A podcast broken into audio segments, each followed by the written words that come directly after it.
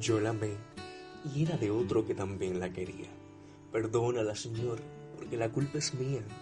Después de haber besado sus cabellos de trigo, nada importa la culpa, pues no importa el castigo. Fue un pecado quererla, Señor, y sin embargo, mis labios están dulces por ese amor amargo. Ella fue como un agua callada que corría. Si es culpa tener sed, toda la culpa es mía. Perdónala, Señor, tú, que le diste a ella su frescura de lluvia y su esplendor de estrella. Su alma era transparente como un vaso vacío. Yo lo llené de amor. Todo el pecado es mío. Pero, ¿cómo no amarla? Si tú hiciste que fuera turbador y fragante como la primavera, como no haberla amado, si era como el rocío sobre la hierba seca y ávida del estío. Traté de rechazarla, Señor, inútilmente, como un surco que intenta rechazar la semiente. Era de otro, era de otro que no la merecía, y por eso en sus brazos seguía siendo mía.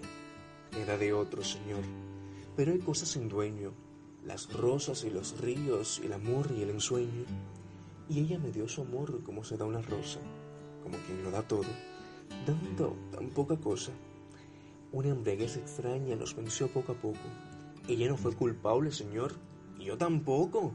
La culpa es toda tuya, porque la hiciste bella y me diste los ojos para mirarla a ella. Toda la culpa es tuya. Y si es una culpa mar, y si es culpable un río cuando corras el mar. Es tan bella, Señor, y es tan suave y tan clara que sería un pecado mayor si no la amara. Y por eso, perdóname, Señor, porque es tan bella que tú, que hiciste el agua y la flor y la estrella, tú, que oyes este lamento de este dolor sin nombre, tú también la amarías si pudieras ser hombre.